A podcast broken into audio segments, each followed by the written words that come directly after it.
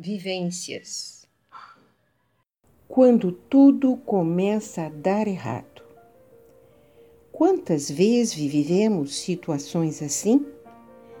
Temos hora marcada, estamos atrasados e a partir daí o trânsito não anda, não encontramos a rua, sem lugar para parar o carro, o estacionamento é longe, lemos o número errado, desencadeia-se uma sequência de desacertos.